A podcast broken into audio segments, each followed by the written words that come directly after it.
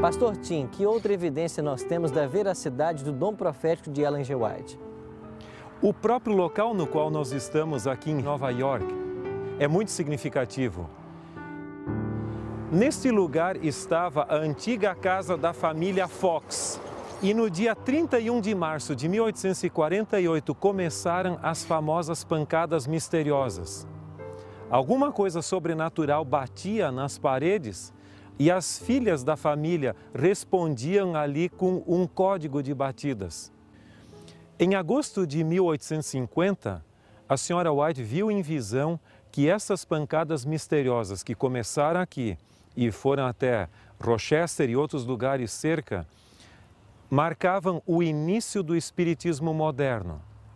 Mas devido à pressão popular, posteriormente essas meninas Fox negaram a validade da experiência, dizendo que era meramente brincadeira que elas haviam feito.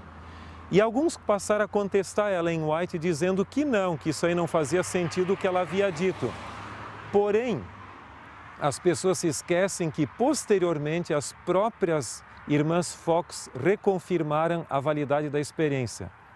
Mas como se isso não bastasse, os próprios espíritas modernos reconhecem a este lugar aqui como sendo o início o lugar de nascimento do espiritismo moderno.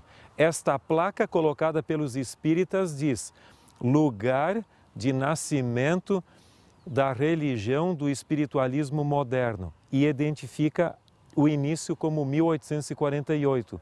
E ao lado da casa, nós temos uma outra placa da Sociedade Espírita Mundial reconhecendo também esse lugar como o lugar de nascimento do espiritismo moderno e confirmando a veracidade da revelação que Ellen White havia recebido em 1850.